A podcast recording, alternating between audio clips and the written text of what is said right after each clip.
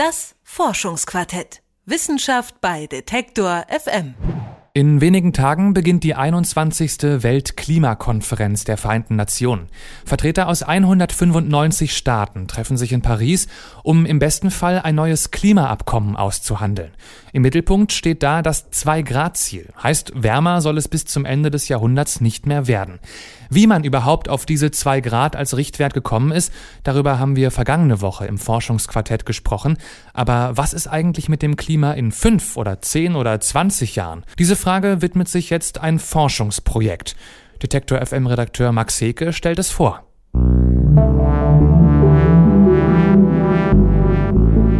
Wie sieht die Welt im Jahr 2100 aus? Sind wir umgeben von fliegenden, selbstfliegenden Autos, von fliegenden Robotern? Können wir am Ende selbst fliegen? Werden wir noch arbeiten müssen? Leben wir noch in Nationalstaaten? Wie auch immer die Welt im Jahr 2100 aussehen wird, sie soll im globalen Durchschnitt nicht wärmer als 2 Grad sein als zu der Zeit, zu der wir noch keine Kohle, kein Gas und kein Öl verfeuert haben. Und wie auch immer die Welt 2100 aussehen wird, eines ist gewiss. Ich werde das nicht mehr erleben und Sie vermutlich auch nicht. Außer wir lassen uns einfrieren, aber das ist ein anderes Thema.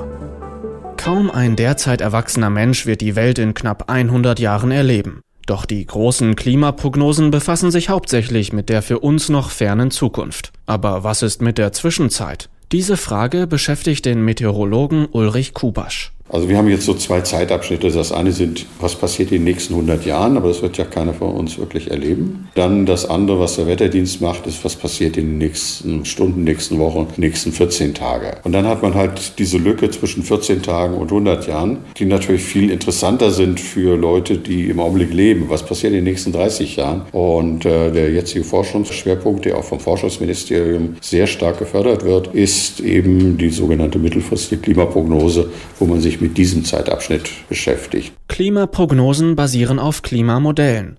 Und um ein Klimamodell erstellen zu können, braucht man ein Wissen davon, wie Ozean, Atmosphäre und die Landoberfläche miteinander interagieren. Dieses Wissen ist bei mittel- und langfristigen Prognosen unterschiedlich wichtig. Auf lange Sicht spielt nämlich vor allem der Mensch die entscheidende Rolle. Diese Prognosen hängen von unserer Art des Umgangs mit fossilen Brennstoffen ab. Lassen wir einen Großteil an Gas, Kohle und Öl unangetastet und gelingt es uns sogar Treibhausgase aus der Atmosphäre zu entziehen, dann sind 2 Grad Erderwärmung bis 2100 möglich.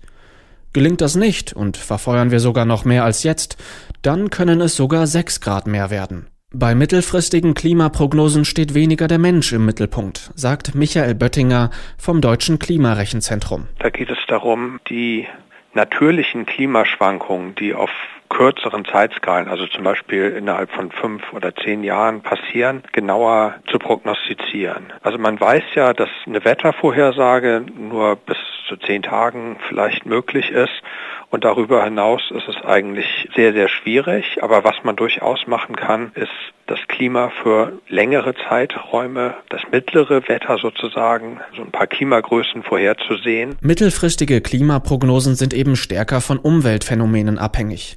Vor allem das Ozeansystem beeinflusst das Klima in den kommenden Jahren. Wenn sich etwa die Strömung im Ozean verändert, kann es zu klimatischen Kettenreaktionen kommen. Ein solches Phänomen ist der El Niño. Alle paar Jahre kehrt sich die Meeresströmung im Südpazifik um und sorgt für Hitzeperioden, Dürren und Wirbelstürme von Australien bis Nordamerika. El Niño wirkt sich auf das globale Klima aus. Der Ozean spielt überhaupt für das mittelfristige Klima eine herausragende Rolle.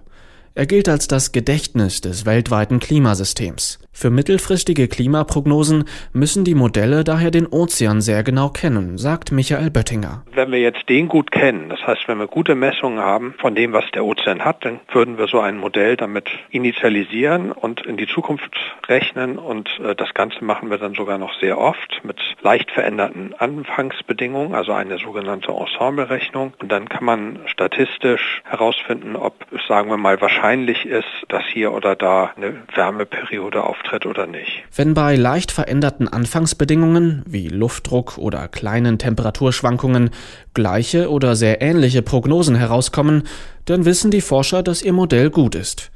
Die Ensemblerechnung hilft also, Unsicherheiten bei der Klimaprognose zu verringern. Ein anderer Umweltfaktor dagegen bleibt eine Unsicherheit.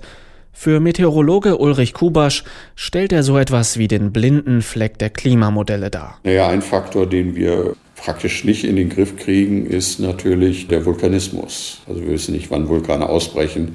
Also wenn wir jetzt eine Prognose machen für die nächsten zehn Jahre, machen wir das immer vorbehaltlich, dass kein äh, Vulkan ausbricht. Vulkanausbrüche können globale Auswirkungen haben. 1991 etwa brach der auf den Philippinen gelegene Vulkan Pinatubo aus. Asche und Säure wurden bis zu 34 Kilometer hoch in die Atmosphäre geschleudert. Es bildete sich eine weltweite Nebelschicht und die globale Temperatur sank in den folgenden Monaten um 0,5 Grad.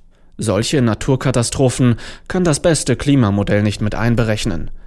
Doch da, wo es möglich ist, wollen die Forscher präziser werden. So arbeiten sie auch an regionalen Modellen, die auf wenige Kilometer Fläche genau Klimaprognosen liefern sollen. Das kann für Regionen wichtig werden, die schon jetzt mit den Folgen des menschengemachten Klimawandels kämpfen. Das sind zum Beispiel Honduras, Myanmar und Haiti, die in den vergangenen Jahren am stärksten von extremen Wetterereignissen betroffen waren. Besonders wichtig sind regionale Modelle aber für klimarelevante Gebiete. Manche Regionen der Welt beherbergen Umweltphänomene, die sich auf das globale Klima auswirken. So ein Phänomen ist der westafrikanische Monsun. Er bildet sich in Westafrika und wird durch die dortige Landschaft geprägt. Doch er sorgt nicht nur für Niederschlag in Staaten wie Ghana und dem Sudan, sondern beeinflusst das Klima in Europa und die globale Windzirkulation. Wenn man nun quasi mit der Lupe die Monsunregion untersucht und in ein Klimamodell einbindet, kann man auch globale Zusammenhänge besser verstehen, hoffen die Wissenschaftler. Das Forschungsprojekt Mittelfristige Klimaprognosen soll also zwei Brücken schlagen. Zum einen soll es regionale und globale Klimamodelle verbinden. Zum anderen soll es den Raum zwischen Wettervorhersagen und dem Klima der Zukunft erschließen. Ein Beitrag von Max Heke.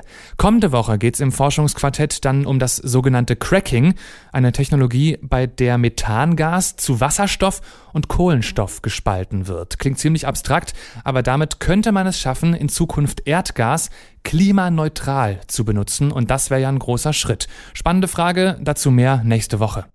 Das Forschungsquartett. Wissenschaft bei Detektor FM.